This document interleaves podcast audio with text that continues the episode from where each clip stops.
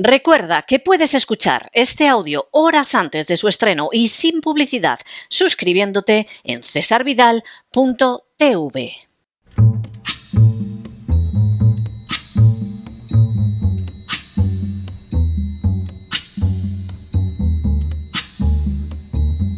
La voz con César Vidal, desde el exilio.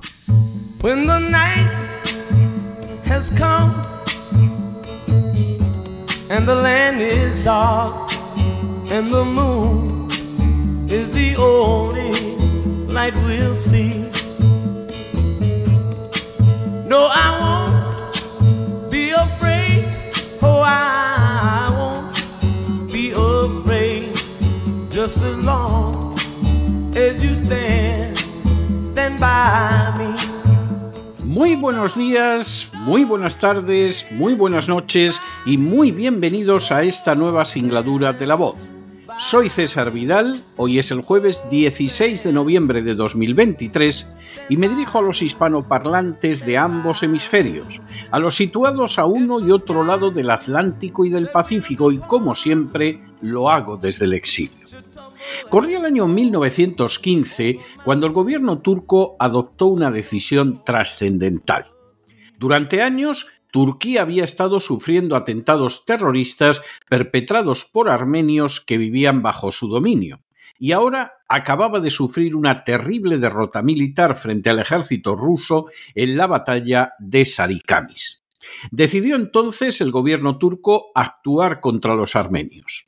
Inicialmente, las autoridades turcas se limitaron a detener a algunos intelectuales y políticos armenios, pero en el mes de mayo ordenaron la deportación de la población armenia, hombres, mujeres y niños, por considerarla peligrosa y alegando el peligro de nuevos atentados terroristas.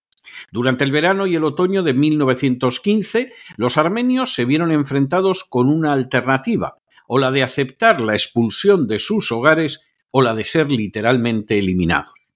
Como era de esperar, la inmensa mayoría de los armenios aceptó la deportación en la esperanza de que así al menos salvarían la vida. Sin embargo, aquella esperanza se reveló vana. Por el contrario, los armenios fueron objeto de matanzas perpetradas por el ejército turco que duraron hasta 1916, y aquellos que se vieron confinados en campos encontraron también en muchos casos la muerte a causa del hambre y de las enfermedades. Estos hechos fueron contemplados de manera directa por testigos extranjeros que incluían a misioneros, periodistas, diplomáticos y militares, pero la realidad es que en medio de la situación apenas nadie movió un dedo para proteger a los armenios. Las estimaciones de las muertes derivadas de la alternativa entre la deportación y el exterminio varían entre unos cientos de miles y más de un millón. Aunque no son pocos los que han calificado los hechos de genocidio, a día de hoy se sigue discutiendo esa denominación para el drama terrible sufrido por los armenios. Entre las naciones que niegan el carácter de genocidio a esa tragedia padecida por los armenios se encuentran Gran Bretaña y el Estado de Israel. En las últimas horas hemos tenido nuevas noticias sobre los planes del gobierno de Netanyahu relacionados con la población de Gaza. Sin ánimo de ser exhaustivos, los hechos son los siguientes. Primero, el medio israelí Plus 972 Magazine acaba de publicar un reportaje firmado por la periodista israelí Orly Noy en el que se explican los planes del gobierno de Netanyahu para la población de Gaza. Segundo, los planes del gobierno de Netanyahu para los habitantes de Gaza consistirían en la puesta a punto del denominado Plan Smotrich. Tercero, Besalel Smotrich es el actual ministro de Finanzas del Estado de Israel y ya hace seis años, en su primer mandato como miembro del Parlamento israelí, publicó lo que denominó el Plan Decisivo.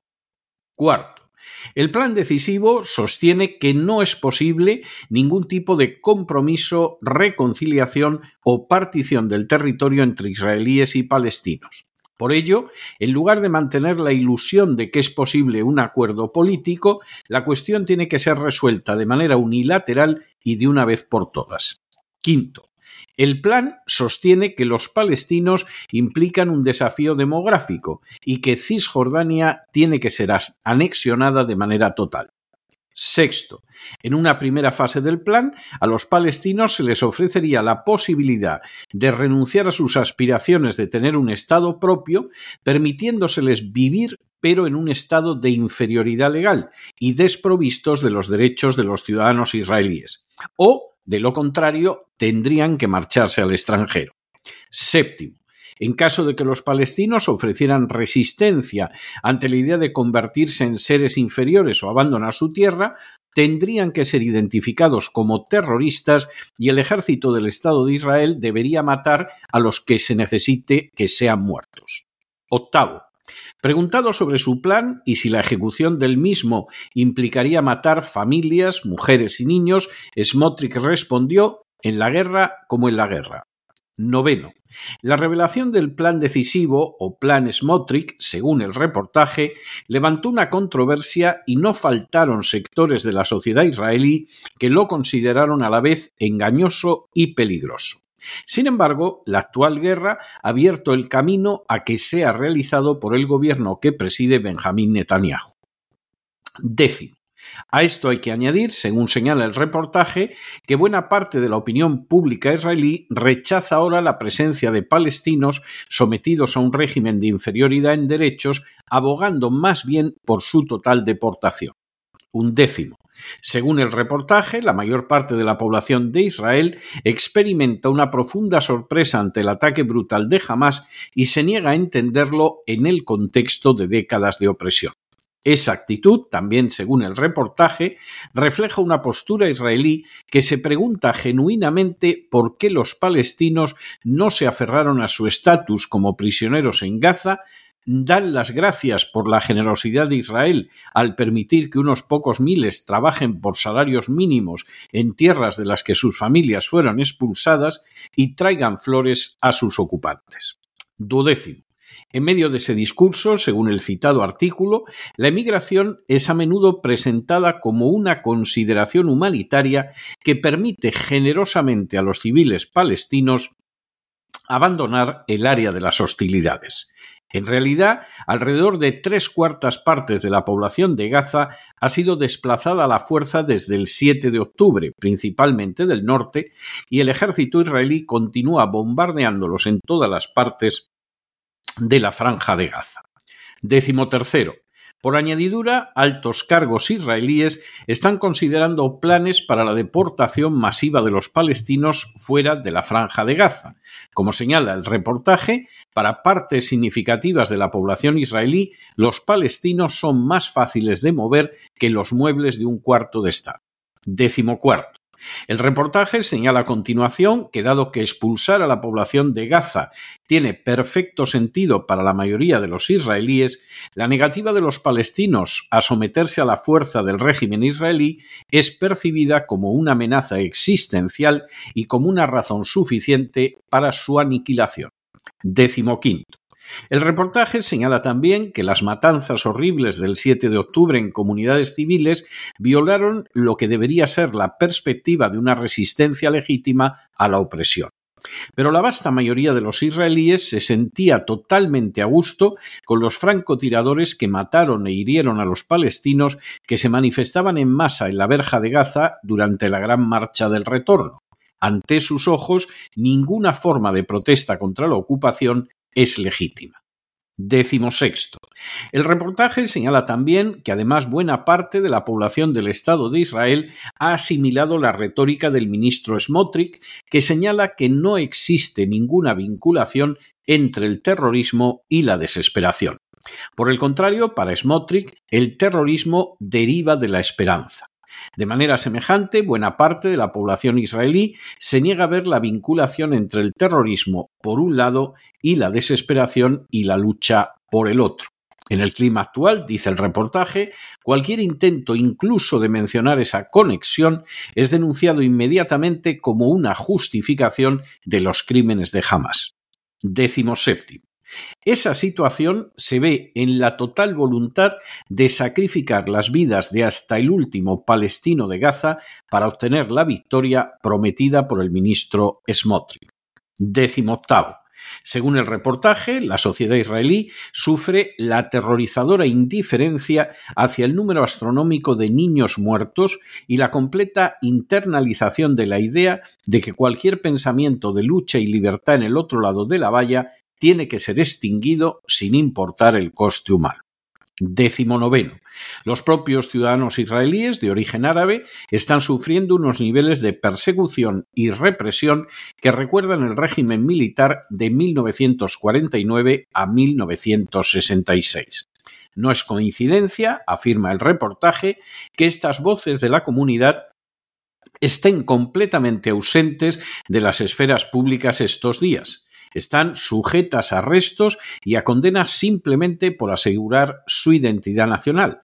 De hecho, se está encarcelando a gente por el simple hecho de poner un vídeo de shakshuka, un plato típico de Oriente Medio, cerca de una bandera palestina. Y vigésimo, el reportaje concluye con una nota pesimista al señalar que este enfoque no tendrá resultados positivos a la hora de rehabilitar a la dolida sociedad israelí después de la guerra y de volver a colocar los cimientos para la lucha por una sociedad compartida. Hace 30 años, los acuerdos de Oslo abrieron una oportunidad a una solución justa y pacífica para el enfrentamiento entre israelíes y palestinos. De manera continuada, Israel debía ir abandonando los territorios ocupados y para el año 2005, hace casi 20 años, tendría que proclamarse el Estado palestino. Sin embargo, el primer ministro israelí Isaac Rabin fue asesinado. Ningún político israelí recogió el testigo de la búsqueda de la paz, y el Estado de Israel se entregó a una política sistemática de violación de los acuerdos de Oslo y de apoyo a la organización terrorista Hamas para dividir a los palestinos e impedir la proclamación de su Estado. La única alternativa que quedaba para los palestinos era aceptar una situación de población sometida que incluso en el caso de contar con la nacionalidad israelí estaba privada de plenitud de derechos y sometida a una opresión continua, o bien abandonar su tierra y dejar el terreno libre a nuevas ocupaciones del Estado de Israel. De hecho, también en violación de los acuerdos de Oslo, no dejaron de establecerse nuevas colonias israelíes en los territorios ocupados. Esta política, que solo permitía a los palestinos o conformarse con un destino de clase inferior sometida, humillada y ofendida, o emigrar, no encontró excepciones en la política israelí, cada vez más centrada en no solucionar el contencioso, sino meramente en controlarlo mediante el ejercicio de la violencia más descarnada. Ni Ariel Sharon con Kadima, ni Yair Lapid con Yesh Atid, ni a Víctor Lieberman con Israel Beiteinu, ni Benny Gantz con su azul y blanco ofrecieron jamás una alternativa a los palestinos que fuera más allá de la sumisión como una casta inferior o la, inmigración, o la emigración. Por supuesto, a la cabeza de esa visión estuvo siempre un Netanyahu que podía solicitar a Qatar que siguiera financiando a la organización terrorista Hamas o que afirmaba incluso en público que la existencia de Hamas resultaba útil para el Estado de Israel y necesaria para impedir que los palestinos contaran con su propio Estado. La política del Estado de Israel aspiraba a imponerse por la fuerza, pero dejaba al mismo tiempo de manifiesto una inmensa debilidad ética y moral.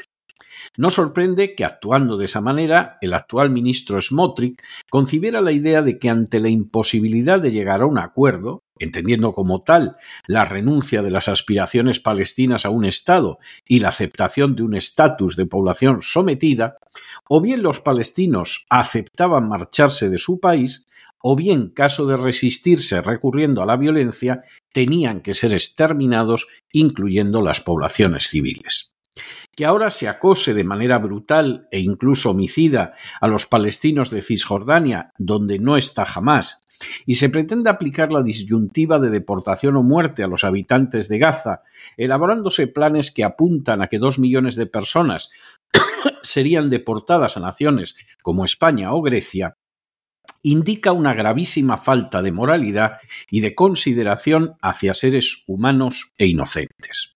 Todo ello cuando debería dictarse un alto el fuego en Gaza, establecer corredores de ayuda humanitaria e iniciar inmediatamente las conversaciones para la liberación lo más rápidamente posible de los secuestrados. Por supuesto, rechazar esa alternativa y abogar por conductas de violencia indiscriminada cuyas víctimas son mayoritariamente civiles, de ellos la mitad niños, se puede intentar justificar apelando a la seguridad nacional, a las heridas recibidas o a otros argumentos no menos sujetos a discusión. Pero la historia muestra que cuando se establece la disyuntiva de la deportación o el exterminio, muchas veces primero tiene lugar la deportación y luego el exterminio. Fue lo que sucedió con los armenios que vivían en Turquía en 1915 y lo que ha sucedido también en otros periodos pavorosos e inhumanos de la historia que los israelíes, por cierto, deberían conocer muy bien. Pero no se dejen llevar por el desánimo o la frustración, y es que a pesar de que los poderosos muchas veces parecen gigantes, es solo porque se les contempla de rodillas, y ya va siendo hora de ponerse en pie. Mientras tanto, en el tiempo que han necesitado ustedes para escuchar este editorial, la deuda pública española ha aumentado en más de 7 millones de euros y va camino de aumentar todavía mucho, mucho más. Muy buenos días, muy buenas tardes, muy buenas noches. Les ha hablado César Vidal desde el exilio. Que Dios los bendiga.